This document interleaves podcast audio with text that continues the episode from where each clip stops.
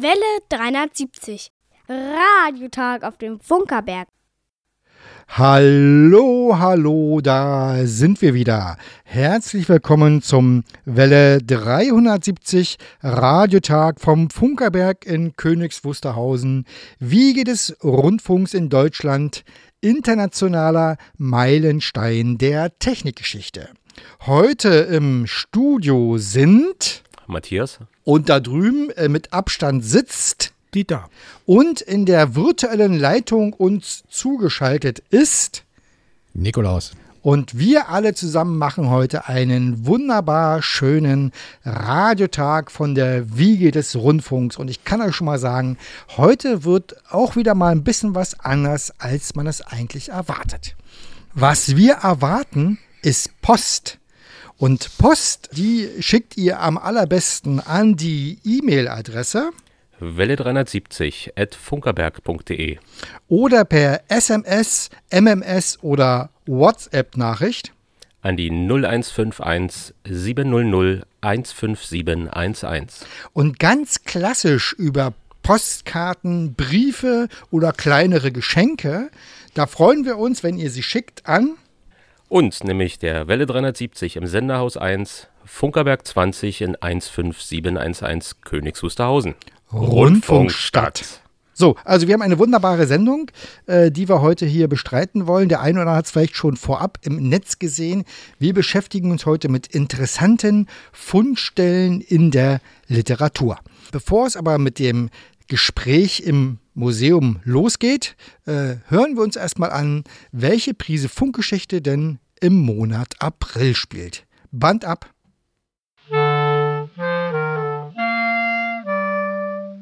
Welle 370.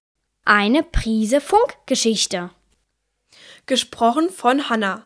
Am Sonnabend, den 20. April 1935, sendete NBC Radio unter der Bezeichnung Your Hit Parade 15 populäre Musiktitel. Die Idee der Hitparade war geboren.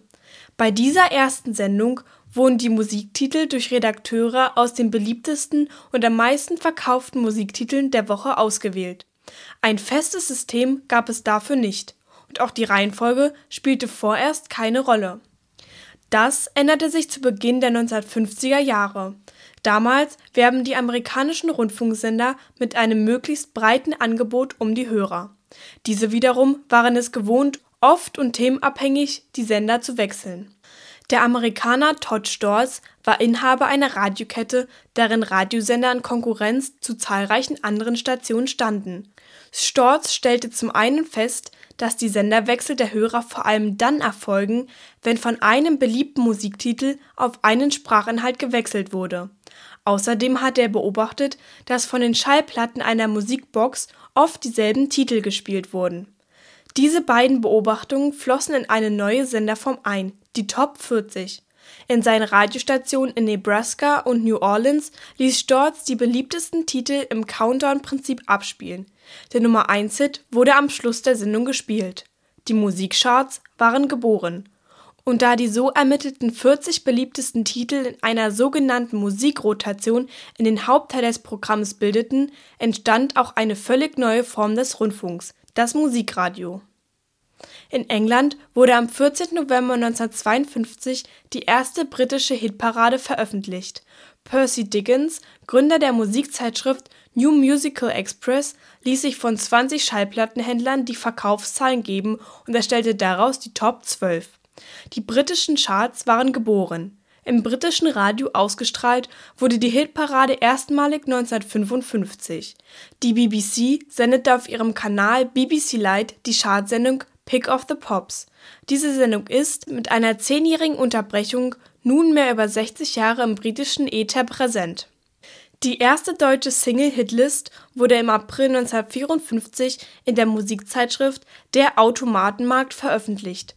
Grundlage für die Reihung waren die Umsätze in den öffentlichen Musikboxen. Im Radio gesendet wurden die Charts aber nicht. Die erste Radiosendung mit einer deutschsprachigen Hitparade blieb Radio Luxemburg vorbehalten.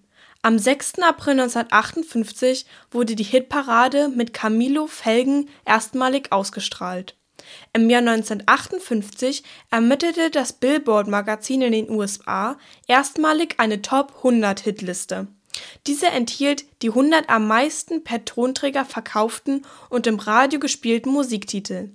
In den kommenden Jahren setzte sich die Top 100 Musikcharts in vielen Ländern durch. Und heute? Auch in den Musikcharts ist die Digitalisierung der Medienwelt präsent. Seit 2013 fließen die in den Streaming-Diensten abgerufenen Musiktitel in die Berechnung der wöchentlichen Top 100 ein. Dafür gibt es in verschiedenen Ländern unterschiedliche Modelle. Allen gemeinsam ist die abnehmende Bedeutung dieser offiziellen Charts. Kuratierte Playlists der Streamingdienste und Empfehlungen von Influencern an ihre Follower sind es, die im 21. Jahrhundert die Musikempfehlungen aussprechen. Die Musik im Radio wird oft in einer engen, von vielen Wiederholungen geprägten Rotation gespielt. Und doch gibt es sie noch, die Radiostationen, die in einigen Musikredaktionen neue Musik bewerten, sie den Hörern vorstellen und so unbekannten Bands eine Plattform bieten. Und welchen Sender hörst du?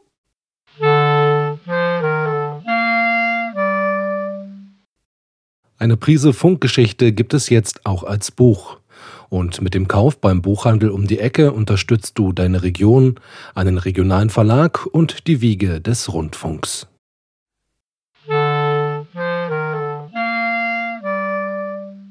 Welle 370. Radiotag auf dem Funkerberg. Und wir beschäftigen uns heute mit Literatur. Äh, und Literatur, da gibt es ganz, ganz viele verschiedene. Es gibt Prosa und es gibt Lyrik und es gibt Radiobücher. Und wen kann man besser sozusagen in die Sendung holen und sich über Bücher und alte Geschichten unterhalten als Nikolaus Löwe? Ich glaube, ich kenne keinen, der mehr alte Geschichten kennt als du. Äh, moin nochmal hier in die Sendung. Ähm, wie viel Zeit hast du für die Vorbereitung verwendet? Ja, schönen guten Morgen erstmal. Ähm, diese Vorbereitung ist eigentlich ein, ähm, ein Lifetime-Projekt, muss ich sagen, nicht wahr? Man wird ja nicht einfach mal so angerufen und kommt dann in eine Sendung rein und denkt sich, oh Mist, das könnte ich denn jetzt mal machen. Nee, es ist so, dass ich mich schon immer sehr interessiert habe für die Funkgeschichte und deswegen habe ich auch das eine oder andere Buch zur Hand und das ist auch bei mir immer gute Nachtlektüre. Im Moment ist da die elektrotechnische Zeitschrift dran. Ich bin gerade Jahrgang 1901 und arbeite mich chronologisch rückwärts durch. Übrigens, das kenne ich auch. Ich habe aktuell der Deutsche Rundfunk von 1925 liegen und blätter dann abends mal schön so die eine oder andere Seite durch und es ist eigentlich, sieht man auf jeder dritten Seite was Spannendes. Und über ja. solche spannende Dinge wollen wir heute sprechen. Wir machen es so, dass wir erstmal Fundstellen zitieren und dann darüber sprechen, worum es eigentlich geht. Äh, und ich fange mal an, und zwar der Herr Slabi hat ein wunderbares Buch geschrieben, das nennt sich Entdeckungsfahrten in den elektrischen Ozean. Und dort hat er neben vielen technischen Beschreibungen auch seine Versuche mit den ersten ich sag mal, Knallfunkensendern beschrieben. Und nach ersten Versuchen auf dem Tempelhofer Feld äh, wurde er dann mutig und es geht los. Ich zitiere. Ich war jetzt meiner Sache sicher und beschloss, sofort auf Entfernungen zu gehen, weiter als alle bisher erreichten. Als passender Ort bot sich Rangsdorf an, an der Militärbahn in der Nähe von Zossen gelegen und 21 Kilometer Luftlinie von Schöneberg entfernt. Die Beförderung des Luftschiffes, der Wasserstoffflaschen, der Apparate und der Mannschaften war durch die Militärbahn wesentlich erleichtert. Außerdem stellte uns das Kommando in dankenswerter Weise eine Fernsprechleitung zur Verfügung, sodass man sich jederzeit leicht verständigen konnte. Die eigentlichen Versuche umfassten drei Tage und währten von 10 bis 3 Uhr. Des starken Windes wegen wurden Drachenluftschiffe mit Wasserstofffüllung benutzt von der Winde 500 Meter Drahtseil abgelassen, am Luftschiff und an Winde je 20 Meter Halmseil eingeschaltet. Die Schwankungen in der Höhenlage waren ziemlich beträchtlich. Im Mittel stand das Luftschiff 300 Meter über dem Erdboden. Beim Befestigen der Luftdrähte an den Polen der Apparate empfingen wir heftige elektrische Schläge, selbst beim Berühren der Isolation mit dicken Lederhandschuhen. Beim Losreißen der Trete durch den heftigen Wind gab es ein wildes Durcheinanderspringen der herumstehenden Mannschaften, um nicht von dem hin und hergepeitschten Draht getroffen zu werden. Glückte es, ihn einzufangen, so wurde er sofort mit einem Säbel an Erde gelegt. Stellt euch mal dieses Bild vor. Was ist da passiert, Nikolaus? Wie würdest du das äh, deuten? Ja, also Slabi war ja einer der ersten deutschen Experimentatoren, die sich selber mit der Funktechnik beschäftigt haben, mit der Absicht, Nachrichten zu übertragen. Der war 1897 schon auf Einladung von William Preece an Marconis Experimenten Zeuge gewesen. Das ist eine Sache, die hat Marconi William Preece übrigens sein Leben lang nachgetragen weil das würden wir heute Industriespionage nennen.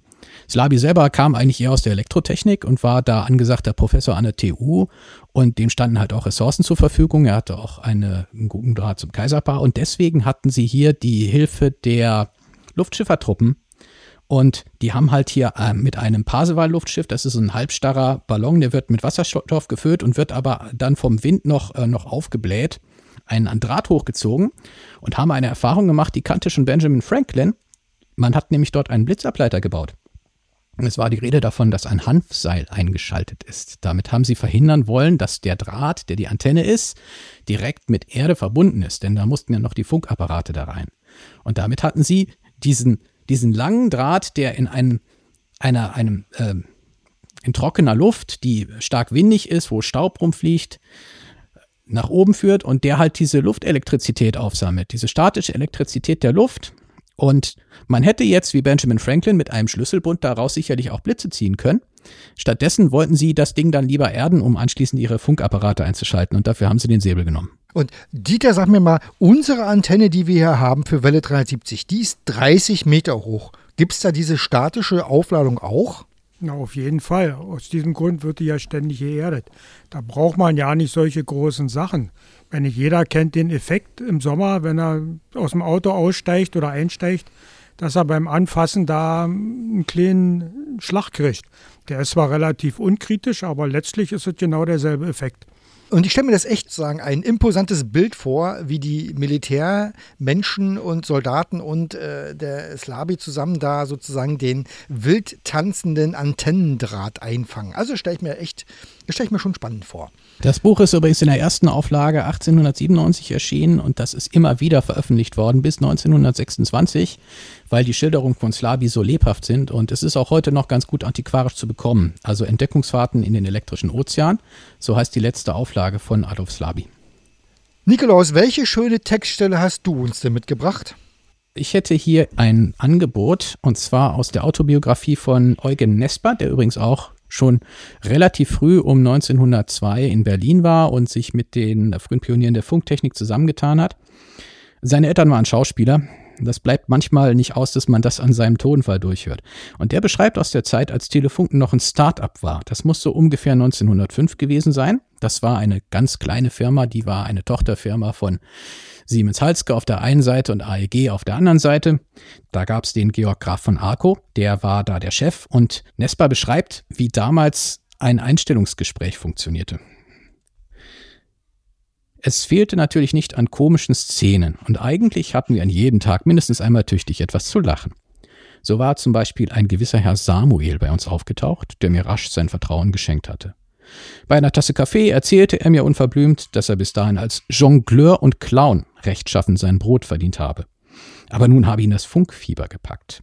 Und er schloss seinen glatt herausgesprudelten Sermon etwa mit den Worten, ach Doktorchen, wenn Sie mir Privatunterricht erteilen und mir bei Telefunken helfen würden, dann soll es Ihrer Schade nicht sein. Natürlich hätte ich ihm auch ohne eine derartige Zusage geholfen, denn er war sehr anstellig und uns allen recht sympathisch. Neben meiner privaten Unterweisung musste er an dem üblichen Lehrgang teilnehmen. Und als er einst in einer Vortragspause äußerst geschickt einige Leidener Flaschen, eine Funkenstrecke und ich weiß noch was sonst noch jonglierte, hatte der plötzlich ins Zimmer getretene Georg Graf Akku völlig entgeistert und mit ins Genick geschobener Melone dem anmutigen Zwischenspiel längere Zeit zugesehen. Jeder andere wäre sofort hinausgeflogen, aber Samuel blieb. Das heißt, er hat mit Kondensatoren jongliert. Ja, mit Glasflaschen. Das ist ja unglaublich. Äh, aber da sieht man mal, dass die haben eben wirklich in der damaligen Zeit, äh, also wussten sie, was sie taten? Was meinst du? Naja, die Kondensatoren waren nicht geladen, aber das ist eigentlich dann der ganz böse Scherz. Ich weiß nicht, ob der Dieter den vielleicht noch aus der Lehrzeit kennt, dass man jemandem einen geladenen Kondensator zuwirft und der den auffängt. Dieter nickt. Ja. Ja. Nespa übrigens ein toller Typ, finde ich, ja. Wie, wie sind die da eigentlich vorgegangen? Also welchen Plan hatten die, außer es zu tun? Gerade in den ersten Jahren, so bis Telefunken Fahrt aufgenommen hatte, hatte es wahnsinnig viel mit Versuch und Irrtum zu tun. Es gibt da sehr lebhafte Berichte auch von Ferdinand Braun, der war ein anerkannter theoretischer Physiker, der ist mehr durch eine Anfrage von außen in den Bereich Funktechnik gekommen und hatte dann 1898 dieses Schlüsselpatent auf den geschlossenen Schwingungskreis, weil er Physiker war.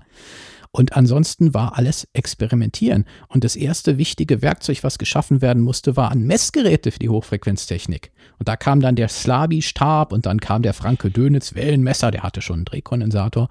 Und erst als man überhaupt Messgeräte hatte, um zu ermitteln, ob eine Einordnung irgendwie besser oder schlechter wurde, erst ab da konnte man das Ganze systematisieren. Also gerade so diese Zeit um 1900 stelle ich mir als ganz lebhaftes Aufbruchsszenario vor. Das muss so ungefähr gewesen sein wie bei uns die Internetfirmen der ersten Generation in den 90er Jahren.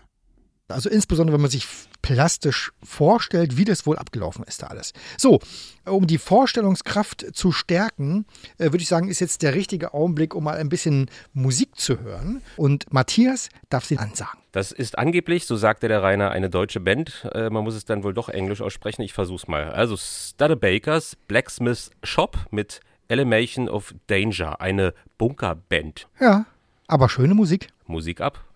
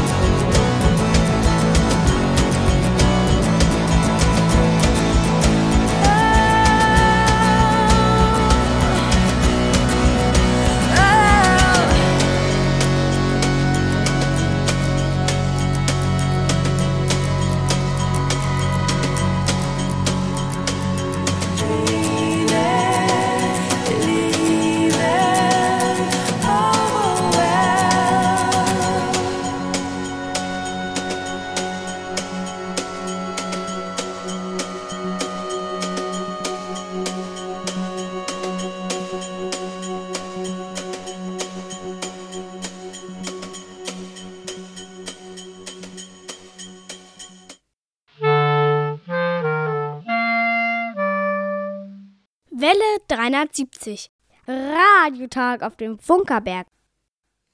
Wir machen jetzt weiter mit unseren Fundstellen aus der Literatur. Und es äh, gibt immer mal wieder Menschen, äh, die man auf den ersten Blick gar nicht mit der Rundfunkentwicklung in Verbindung bringt. Äh, Nikolaus, wen hast du denn da als nächsten Gesprächszitate, Zitator? Als nächsten Gesprächspartner habe ich genau. Manfred von der Ardenne. Und oh. zwar ebenfalls aus seiner Autobiografie, übrigens signiert. Und äh, der Mann war so umtriebig, der hat schon als Jugendlicher oder eigentlich müsste man sagen als Kind seinen Haushalt unsicher gemacht, indem er Tesla-Versuche durchgeführt hat und dann an anderen Stellen der Wohnung aus den elektrischen Leitungen Funken stoben. Der war schon um 1923 das erste Mal als Schwarzsender von der Polizei verhaftet worden, weist auch deutlich darauf hin, dass er nur weil er aus einer Adelsfamilie kam, wahrscheinlich ohne Strafe davongekommen ist.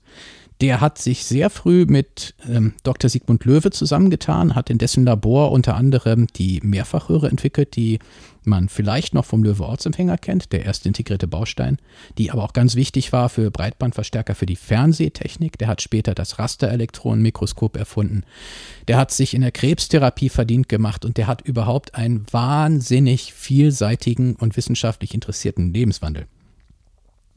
Und vor dem habe ich hier eine Stelle von 1923, wo er auch beschreibt, wie das Basteln ihm eigentlich den Weg geöffnet hat, um damit auch Geld zu verdienen. 23 war die Hochinflation gewesen und das heißt Ende 23 nach dem Währungsschnitt hatten die meisten Leute ihr Geld, was sie hatten, verloren. Das Papiergeld war nichts mehr wert und alle, die Kapital gehabt hatten, waren verarmt und man musste von vorne anfangen. Und er beschreibt, Ende 1923 hatte ich eine für die Inflationszeit ungewöhnliche Einnahme. Gerlach in Königs Wusterhausen und Herzog in Eberswalde führten damals wöchentlich zu bestimmten Zeiten Versuchssendungen durch. Und wer einen Empfänger hatte, konnte auf drahtlosem Weg übertragene Musik hören. Eine Sensation. Das veranlasste einen gut situierten Geschäftsmann am Kurfürstendamm, mir den Auftrag zu erteilen, eine Empfangsanlage mit vier Röhren zu bauen vereinbarter Preis sieben Goldstücke. Also Goldmark von richtig vor der Inflation. Ich machte mich an die Arbeit, lieferte das Gerät fristgemäß ab und war froh, dass es einwandfrei arbeitete. Von einem der sieben Goldstücke kaufte ich ein hochempfindliches Messinstrument, mit dem anderthalb Jahre später die für den Aufstieg meines Laboratoriums und für die Empfängertypen der Rundfunkindustrie in den Jahren 25 bis 28 richtungsweisend gewordenen Röhrenkennlinienmessungen durchgeführt wurden. Ah, da war es zu Ende. Ich, ich, ich habe jetzt so schön gelauscht, es hätte noch ein bisschen weitergehen gehen können. Also, naja, also man kann bei Herrn, Herrn Ardenne kann man ohne Pause weiterlesen. Das ist auch sehr spannend geschrieben. Vor allem, was ist mit den restlichen Goldstücken passiert. Also die Geschichte ist doch noch nicht zu Ende. Darüber schweigt es sich aus. Spannend ist tatsächlich die Bezahlung in Hartgeld. In Goldmark. Eine solide Währung, sag ich mal. Ja, ja. Man müsste eigentlich mal wissen, was ist so eine das, Goldmark heute wert. Das, ne? genau, ich meine, das ist doch eine richtige ja. Münze, das sind doch ein paar Gramm. Das, müssen, das ja, muss doch mh, mm, relativ gut 500 Euro vielleicht oder so. Weiß ich nicht. Kannst, äh, Nikolaus, weißt du, wie viel das ge gewesen sein könnte? Nein, das müsste ich jetzt auch nachgucken. Aber es war für mich halt vor allem deswegen bemerkenswert, weil es sich nicht um Papiergeld handelte, sondern wirklich um, um was Solides. Und ähm, was ich weiß, ist, dass man zu der Zeit aus dem äh, La Laboratorium Eugen Reis das Kohlemikrofon an die Rundfunksender zu einem Preis von, was waren es, ich glaube, 600 Reichsmark verkaufte. Das war sehr teuer. Und wenn ich mir überlege, dass er hier für eine Bastelarbeit sieben Goldmark bekommen hat, dann wird das schon eine Menge Geld gewesen sein.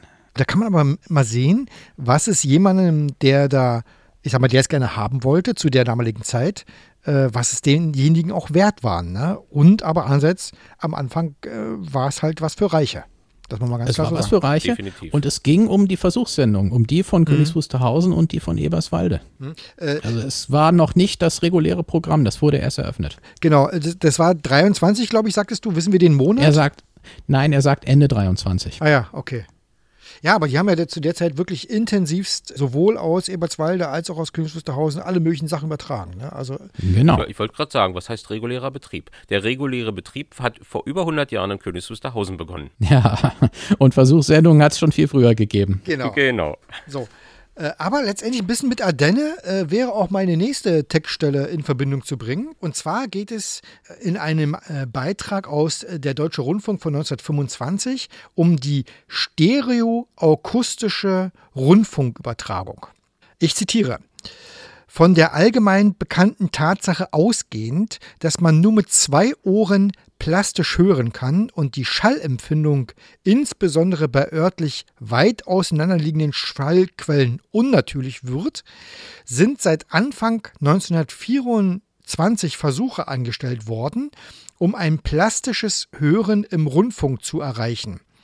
Es wurden mit zwei Empfängern Berliner Rundfunkprogramme, die gleichzeitig vom Voxhaus und Königs Wusterhausen mit verschiedenen Wellen übermittelt wurden, in der Weise aufgenommen, dass jedes Ohr mit einem der Empfänger verbunden war.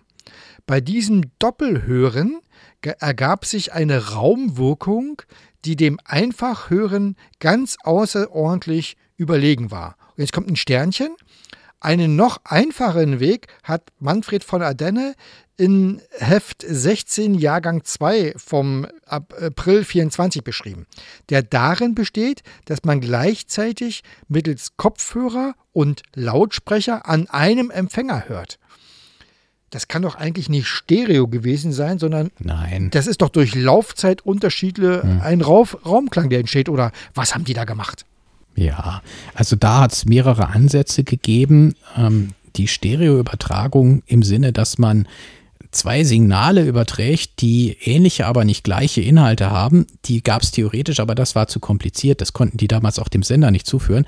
Ähm, was die beiden, ähm, was diese beiden Beispiele beschreiben, ist das, was man auch an anderer Stelle gemacht hat. Es gab auch ein Grammophon, was zum Beispiel mit zwei Tonnadeln dieselbe Platte an verschiedenen Stellen abgetastet hat und dadurch eine Laufzeit zwischen den Signalen hatte. Und das führt zu einer räumlichen Wirkung. Man hatte vorher halt ein sehr, sehr enges Bild. Und gerade wenn ich einen Kopfhörer habe und ich habe ein Signal, was nur aus der Mitte kommt, dann klingt das im Kopf sehr eng. Und wenn ich jetzt durch irgendwelche Mittel schaffe, dass das Signal links und rechts mit einer geringen Verzögerung im Bereich von ein paar tausendstel Sekunden ankommt, dann wird das Bild offener. Und das kann ich natürlich machen mit zwei Sendern. Das kann ich aber auch machen. Da gab es damals auch einen Kopfhörer, der hatte ein akustisches Laufzeitglied auf der einen Seite, dass der Schall da langsamer kam. Aber ich konnte dort nicht gezielt eine Schallquelle im Kopf in meinem Stereobild positionieren. Das ging dann erst später, wenn man tatsächlich zwei fast gleiche Sender hatte und das eine den einen mit dem linken und den anderen mit dem rechten Kanal einer echten Stereoaufnahme bespielte. Aber dazu braucht man immer noch zwei Empfänger. Das hat, glaube ich, der Sender Freies Berlin kurz nach dem Krieg, ne, Anfang der 50er gemacht, nämlich mit zwei Ja. Mittelwellensendern. So, wir machen jetzt ja auch mal Stereophonie. Äh, nicht über unseren Mittelwellensender, aber unsere Musik ist natürlich Stereo. Der Rainer hat mir jetzt was ganz Kompliziertes hier rausgesucht. Ich kann kein Französisch, deshalb spreche ich es mal deutsch aus. P.R2B mit dem Titel Des Rêves. Musik ab. Eine Anmerkung dazu: Der Titel ist nicht jugendfrei. Falls es jemand versteht, worum es da geht, schreibt er uns, was die da singen. Je suis dans la vie comme dans mes rêves. Et quand je crève, je suis le cri De qui me croit ou qui me prie. Je suis comme ça dans la vie. Je renie jusqu'à mon sang Et je ne sens plus qui je suis. Il n'y a plus d'innocent. J'aimerais dire que je sais ma route Et que je ne doute que quand j'ai bu. Mais vu que je suis à nu Plus personne avec qui Ruminer mes envies et vivre sans avoir l'air. J'erre comme un courant d'air Derrière la vie mon frère. Pleure de me voir si triste il était 5 heures et je me lève sur dans mon lit. Je n'ai pas dormi aussi mal que depuis la nuit où j'avais rêvé avoir tué de sang-froid un homme. Pas avec une âme que j'avais trouvée là sur le sol. Mes jours se suivent et ne se ressemblent que par leurs bêtises. Je n'attise pas le feu, mais je veux qu'on me dise pourquoi la vie est une pute. Pourquoi veut-elle qu'on l'écoute pour nous pousser vers la chute avec l'amour dans l'écoute. Je ne sais pas, mais j'aimerais être un peu plus forte pour me battre contre ceux qui nous préféreraient mortes. Voilà les amis qui se rangent à la vie bourgeoise. Je dérange les ardoises et je casse les armoires. J'ai pris le métro et j'ai vu la peur dans leurs yeux. Ils ne fuient plus, ils se flippent tous et les flics courent celui qu'on tue. Ils ne regardent plus que leur smartphone.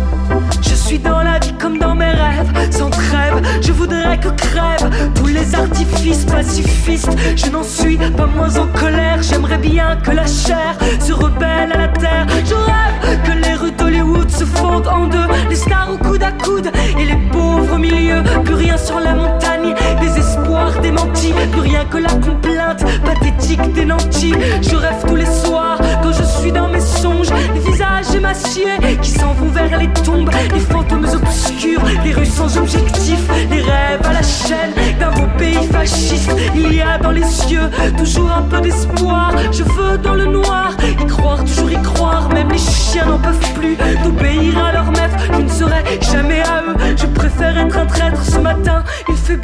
Et je signe avec mes doigts. Le sang d'hier qui sèche vivra à travers moi. Et toi, nous irons danser comme tous les samedis. Je ne pense qu'à rêver que les étoiles oublient quand les cœurs et les corps sont au même BPM. Je m'oublie et puis j'oserais te dire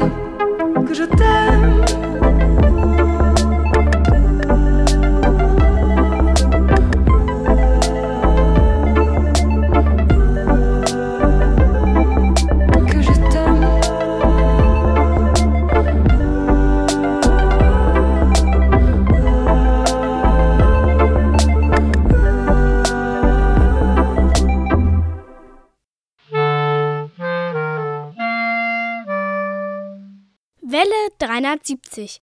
Radiotag auf dem Funkerberg. Und weiter geht's hier mit unserer literarischen Sendung äh, der großen Zitate der Radiowelt. Ich mache weiter mit einem Zitat oder mit einer Fundstelle aus Die Funkstunde, das Jahrbuch des Berliner Rundfunks 1926. Also ein ganz fantastisches Buch, was sich unter anderem damit beschäftigt, wie die Wirkung des Radios auf die Kinder ist. Und äh, ich möchte zitieren. Wir sehen, welche Fülle von Freude den Kleinen, sogar den Allerkleinsten, das Rundfunkhören bereitet. Für die meisten ist es eine besondere Belohnung, wenn sie am Sonntagnachmittag dem Funkheinzelmann zuhören dürfen. Die lebhaftesten Kinder sitzen dann mäuschenstill und lauschen bis zum letzten Wort. Ich denke an meine selige Tante Emma, die wir Kinder arg bedrängten, bis sie sich zu uns setzte und uns Märchen erzählte. Und meistens mussten es neue sein. Heute haben es die Eltern und Erzieher leichter. Die Kinder werden zu den zahlreichen Jugenddarbietungen des Berliner Rundfunks einfach an den Rundfunkempfänger gesetzt. Tiefste Stille herrscht dann in der Kinderstube und die Mutter weiß, die kleinen Quälgeister für ein paar Stunden beschäftigt. 1926. Woran mich das wohl erinnert? Hm, hat das was mit Homeschooling zu tun? Also- Homeoffice wohl eher. Bloß, dass du heute die Kinder nicht mehr vors Radio setzen kannst und die Quälgeister sind dann abgestellt.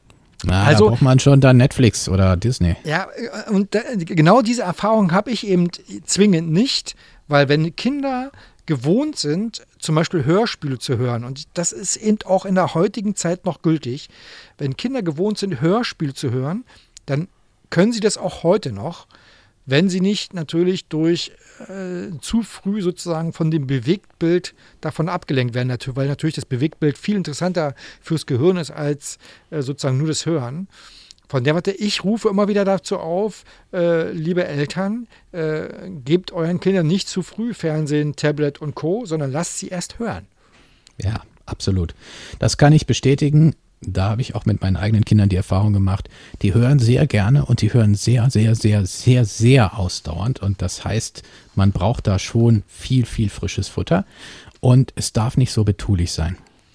Also viele von den Dingen, die meine Kinder am liebsten hören, sind schon sehr aufregend. Und dann brauchen sie auch kein Bewegtbild mehr. Genau. Matthias, hörst du noch äh, ausschließlich akustisch übertragenes? Genau, Hörbücher und auch Hörspiele, ähm, weil ich, also ich lese relativ selten, nur im Urlaub, äh, weil irgendwie zu Hause bin ich dann immer irgendwie abgelenkt und das Schöne am, am, am Audio ist ja, dass ich äh, die Hände frei habe, dass ich andere Dinge tun kann, dass man es nebenbei hören kann und wo ich sehr gerne sowas höre, ist äh, auf der Autobahn Gut, im Moment fährt man jetzt keine langen Strecken, aber das fand ich immer toll. Also einfach im Autoradio ein Hörspiel hören, so wenn man nachts irgendwie große Strecken fährt. Und äh, du hörst da einfach so nebenbei, kannst äh, dich drauf konzentrieren und trotzdem gleichzeitig Auto fahren. Das kannst du mit YouTube und Netflix natürlich nicht. Dieter, wann hast du denn ein letztes Hörspiel gehört? Früher habe ich sowas gerne gemacht mit selbstgebauten Audioen. Habe ich im Bett gelegen abends, dann mit meinen Steinkopfhörer. Und dann haben wir gehört, damals war es Geschichten aus dem alten Berlin oder Neumann zweimal klingeln oder sowas. Also das stand bei mir regelmäßig auf dem Programm. So, jetzt haben wir unsere letzte Fundstelle. Da sind jetzt die Sendetechniker gefragt, ja. 1925, ich weiß die Quelle gerade nicht, ähm, schreibt ein Hörer eine Frage in einer Programmzeitung. Die Frage lautet: Ich habe mir eine dreidrähtige T-Antenne, die an zwei Masten aufgehängt ist, gebaut. Die einzelnen Drähte sind voneinander 1,20 Meter entfernt. Die Antenne ist zwischen zwei Häuser gespannt und die Ableitung wurde genau in der Mitte angebracht. Werde ich mit meinem 5-Röhrenempfänger den gesamten europäischen Rundfunk nicht nur mit Kopfhörern, sondern auch mit Lautsprechern mit dieser Antenne hören und genügt Antennenlitze Bronze 7x7x15 als Leitung? Und letzte Frage, wie viel Abspanneier an jeder Seite pro Draht sollen zwecks Isolierung angebracht werden? Das sind doch Hörerfragen.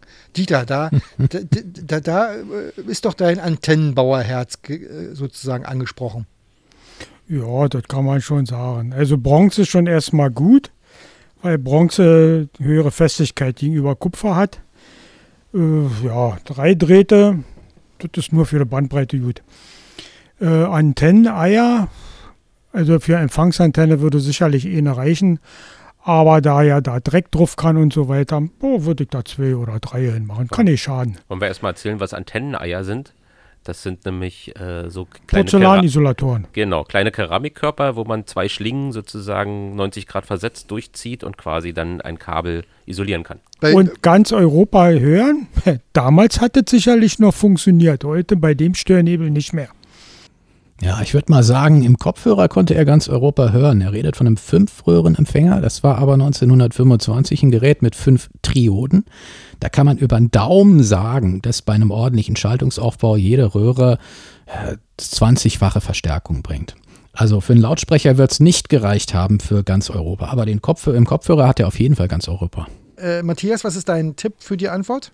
Mein Tipp ist äh, zwei Antenneneier pro Seite, also vier Antenneneier die Bronzeleitung, äh, wie Dieter schon sagte, ist hervorragend.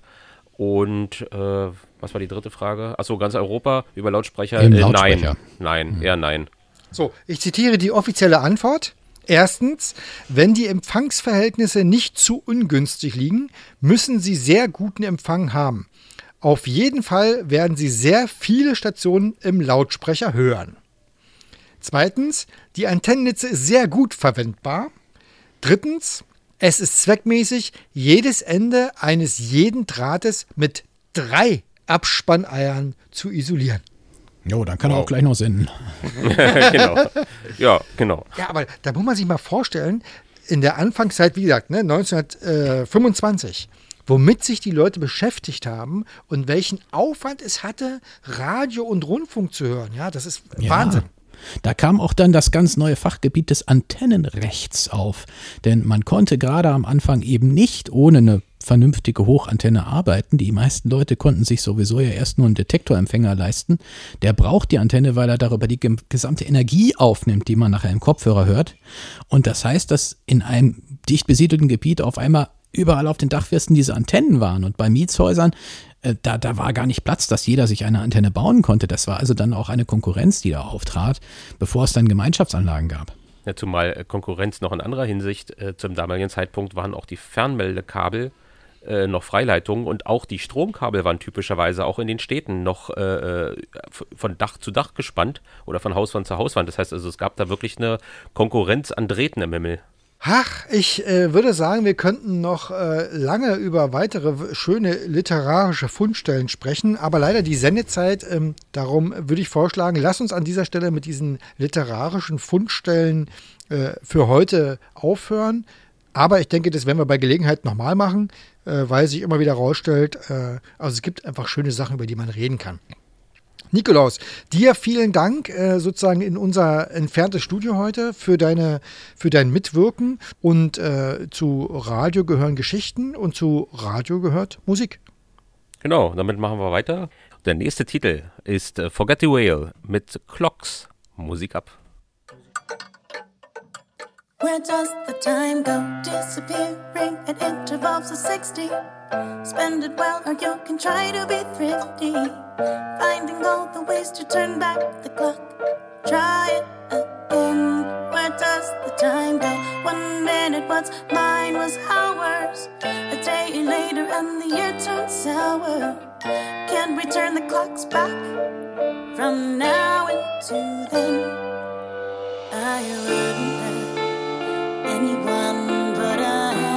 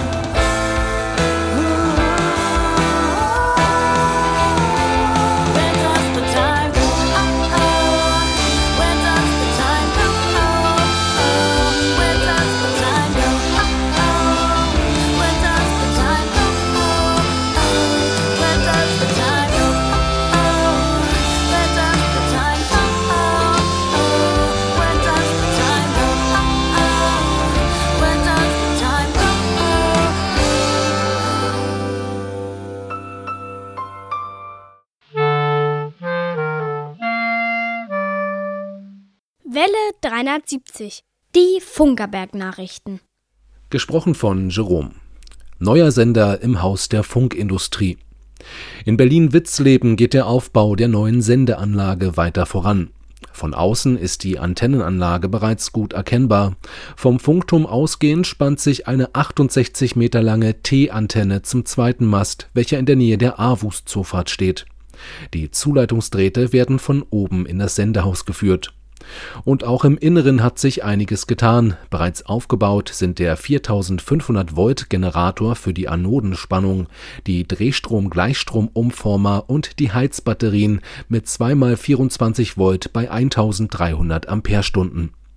Der Sender ist ein fremdgesteuerter Zwischenkreissender der Firma Telefunken. Er verfügt über eine Telefonieleistung von 2 Kilowatt und wird über einen Gittergleichstrom moduliert. Die Reichweite soll sich mit dem neuen Aufbau erheblich verbessern. Und auch an einen möglichen Stromausfall wurde gedacht. Ein 50 PS Einzylinder Dieselmotor stellt dann die Energieversorgung sicher. Neues aus der Heinrich Herz Gesellschaft. Die Heinrich Herz Gesellschaft hat sich zum Ziel gesetzt, das Funkwesen zu fördern. Dazu wurde nun beschlossen, in einer Vortragsreihe an der Technischen Hochschule die akustischen, physikalischen und technischen Herausforderungen des Rundfunks zu behandeln. Um die Entwicklung des Rundfunks weiter zu fördern, hat die Heinrich-Hertz-Gesellschaft außerdem die Verleihung einer Heinrich-Hertz-Medaille beschlossen. Diese soll in Gold für hervorragende wissenschaftliche Arbeiten oder Erfindungen und in Silber für besonders verdienstvolle Liebhaberarbeiten vergeben werden. Die Bestimmungen zur Verleihung der Medaillen werden von einer Kommission erarbeitet. Auf Vorschlag des Verwaltungsrates kann auch eine Medaille in Bronze für besondere Förderer des Funkwesens vergeben werden. Englische Versuche im mobilen Radioempfang auf der englischen Eisenbahnstrecke zwischen London und Manchester sowie auf der Strecke zwischen London und Harwich sind kürzlich Versuche zum Rundfunkempfang durchgeführt worden. Zum Einsatz kam dabei ein Kristalldetektor mit einem dreistufigen Röhrenverstärker. Als Antenne diente ein Lichtleiter innerhalb des Zuges und für die Erdung wurde die Heizung verwendet Insgesamt konnte festgestellt werden, dass der Empfang im Zug konstant möglich ist, sowohl Bodenbeschaffenheit als auch Tunnel hatten keinen Einfluss auf den Empfang. Allerdings wurde auch eine interessante Entdeckung gemacht: Sobald der Zug eine Bremsung einleitete, konnten Störungen des Empfangs eindeutig festgestellt werden. Vermutet wird, dass die Bremsklötze durch Reibung eine elektrische Aufladung erzeugten. Etwa zwei Sekunden nach Anziehen der Bremse verschwanden die Störungen wieder. Das Wetter im Studio sind es 24 Grad.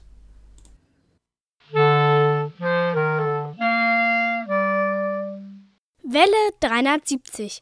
Die Hörerecke.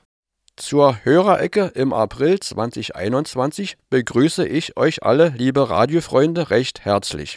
Hier ist euer Detlef mit der Hörerpostbestätigung. In den vergangenen vier Wochen habe ich viel Brief- und E-Mail-Post erhalten. Bei allen Schreibern bedanke ich mich dafür. Von Bernd Seiser sind acht Empfangsberichte über seine Höreraktivitäten auf allen unseren Verbreitungswegen eingetroffen. Paul Gager hat in seiner Post fünf Empfangsberichte und noch einige Infoblätter abgeschickt. Unsere Radiotag-Live-Sendung am 21. Februar hörte Carsten Lausch im ehemaligen Narva Ferienobjekt auf der Mittelwelle 810 kHz mit 50 Meter Langdraht quer durch die Bäume. Leider hat dieser Hörer seine Postanschrift vergessen. Via Internet verfolgten Michael Wosnitzka und Gottfried Scheide die Sendung. Den Radiotag auf dem Funkerberg bei Alex Berlin am 26. Februar hat Gottfried Scheide auch gehört. Die nachfolgende Kurzwellensendung am 28. Februar auf 60-70 kHz wurde von Andreas Fessler, Alfred Albrecht, Dirk Prochaska, Wilfried Bestmann, Jürgen Hannemann, Gottfried Scheide und Claude Wagner empfangen. In Indien hat Siddhartha Bhattacharya auch auf der Kurzwelle zugehört. Über Web SDR Twente verfolgten Stanislav Marfin in Russland, Toshiki Tsuboi, Kunu Hiri Yamazaki und Nobuaki Takahashi in Japan die Sendung. Zuhörer unserer nächsten Kurzwellensendung am 7. März auf 6140 kHz mit 100 kW aus Moosbrunn waren Simon Peter Lier, Norbert Hansen, Andreas Mücklich, Siegfried Bremer, Ralf Ladusch, Christian Steiner, Wolfgang Borst, Gerhard Lutz und Robert Dübler. Empfangsberichte zur Sendung kamen aus England von Rosanna Lakeland, aus Marokko von Jarud Saber, aus Spanien von Juan Morales und aus Pakistan von Abid Said. Den Welle 370 Beitrag in der Sendung für die Xer bei Radio HCJB am Wochenende 13. 14. März wurde von Arnold Heiles, Hans-Joachim Perlin und Horst Zersowski auf der Kurzwelle 3995 kHz empfangen. Über Satellit Astra haben Paul Reinersch und Jürgen Hannemann zugehört. Das Internet benutzte Franz Schanzer. Von Thomas Becker, Dietmar Weigelt und Robert Dübler sind Empfangsberichte zu unserer Kurzwellensendung am 28. März auf 60-70 kHz eingetroffen. Christian Thal und Michael Lindner haben am 4. April auf der Kurzwelle 61-40 kHz die Welle 370 Sendung gehört. Kurz vor der Aufzeichnung der Hörerecke kam eine Briefpost von Johann Ruff mit Empfangsberichten zu unseren Sendungen am 28. März auf der Kurzwelle 60-70 kHz und am 4. April auf der Kurzwelle 61-40 kHz sowie bei Radio HCJB am 10. April auf der Kurzwelle 39-95 kHz bei uns an. Er hat eine besondere Anmerkung zu den Funkamateuren angefügt. An dieser Stelle bin ich zum Ende der Hörerecke gekommen. Für die vielen Zuschriften möchte ich mich noch einmal bei euch bedanken. Über weitere Post freue ich mich sehr. Hört Kurzwelle und bleibt gesund. Das wünscht euch allen euer Detlef von der Welle 370. Welle 370. Die Funkerberg-Termine. Und los geht's mit dem 25. April 21 um 12 Uhr. Und da kommt Welle 370 mit 10 Kilowatt auf unserer Hausfrequenz 60-70 Kilohertz. Vielen Dank an Channel 292. Und weiter geht's am 2. Mai gleichen Jahres, auch, nee, nicht auch, sondern um 10 Uhr. Und da sendet Welle 73 auf 6140 mit 100 Kilowatt Kurzwellenpower. Ja, unsere reichweitenstärkste Sendung. Mhm. Hm. Am 16. Mai, 14 Uhr. Da sind wir dann wieder hier mit unseren stolzen 9,9 Watt freundlich zu, zur Verfügung gestellt von Dieter auf 810 Kilohertz in der Luft und machen Welle 73 Radiotag. Leider haben wir keine weiteren Termine, weil das Museum ist immer noch geschlossen. Aber was wir natürlich auch im April haben, sind Geburtstage. Und die wollen wir hier natürlich äh, nicht zu kurz kommen lassen, denn im Monat April haben Geburtstag Susanne, Regia, Tom, Heinz, Daniel, Lutz, Fikret, Ursula, Ralf, Rosi, Felix. Hanna. und Stefan. Und für alle zusammen kommt unser ungekrönter Star, der Kevin Lachs. Happy Birthday. It's your birthday, yes it is, it's your birthday, yes it is, it's your birthday, so happy birthday to you, yes you. It's your birthday, yes it is, it's your birthday, yes it is, it's your birthday, so happy birthday to you, yes to you.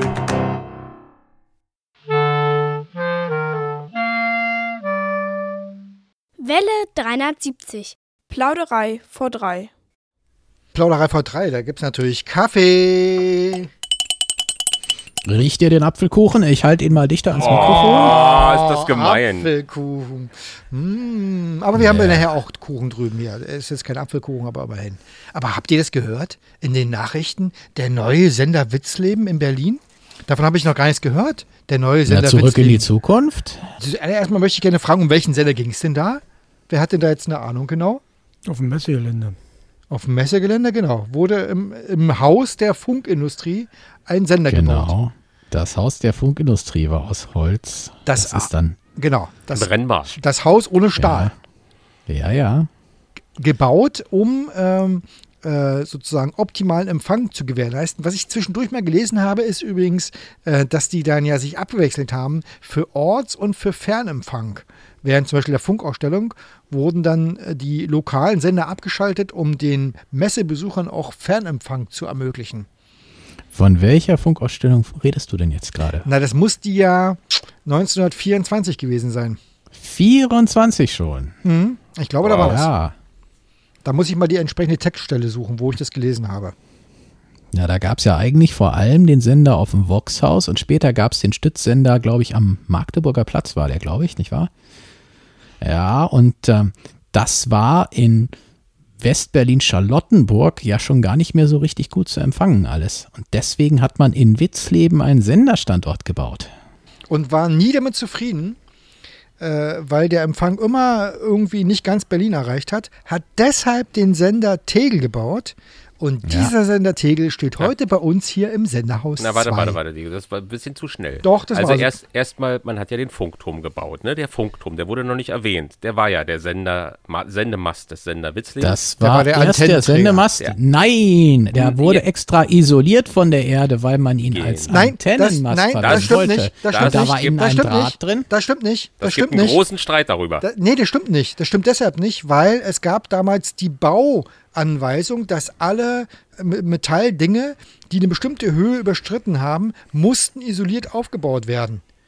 Das, das gab eine Bauvorschrift. Das, ich habe noch nirgendwo gefunden, dass sie versucht haben, den, äh, den Funkturm selber als, Als- Antenne zu benutzen. Als Na, dennoch jetzt als dritte Variante, das war so gedacht, den Funkturm als Selbststrahler aufzubauen. Und man kann es ja. Ja. heute noch sehen, dass es auf Isolatoren steht. ja, aber das, Das Problem ist bloß, dass man das eigentlich nie in den Griff gekriegt hat. Ist ja auch als Besucherplattform äh, dort gewesen, das, dass man das nie in den Griff gekriegt hat, wie die Leute da isoliert drin kommen, ohne dass sie das alles gut schließen. Äh, und dass der Sender in Witzleben nicht so Also wir gut war, hängt einfach damit zusammen, dass die Bodenleitfähigkeit in der Stadt nun mal schlecht ist. ja, aber nochmal, die, also es die, ist ein Streit. Es Nein, ist ein es ist Streit kein und Rainer sagt also, es ist kein der, Streit, es ist ganz klar. der Funkturm Also- selber war nie ein Selbststrahler, aber was man definitiv sagen kann, ist, dass er als Antennenträger fungierte und eine schräg aufgespannte Antenne vom Funkturm Ja. als Zum Haus der Langdrahtantenne. Funkindustrie führte. Ja. Genau. Genau. Und dies Und wurde der definitiv Funkturm ist benutzt. aus Eisen und der hat die Antenne in genau der falschen Richtung, nämlich nach Osten hin abgeschirmt. Richtig.